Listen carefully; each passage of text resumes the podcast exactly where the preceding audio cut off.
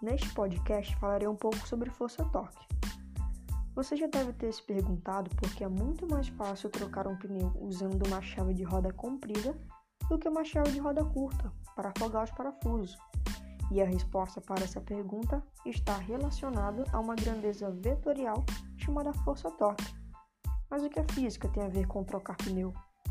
Tudo. Essa grandeza é relacionada com a rotação de um corpo após a aplicação de determinada força sobre ele. É o mesmo princípio que explica por que a maçaneta de uma porta fica mais distante possível da dobradiça. Torque, ou momento de força, é igual à força aplicada vezes o braço da alavanca, que é a distância entre o ponto de aplicação da força e o eixo de rotação.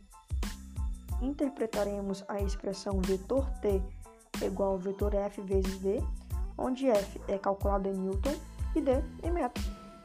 T será positivo se a rotação ocorrer no sentido horário, e se ocorrer no sentido anti-horário será negativo.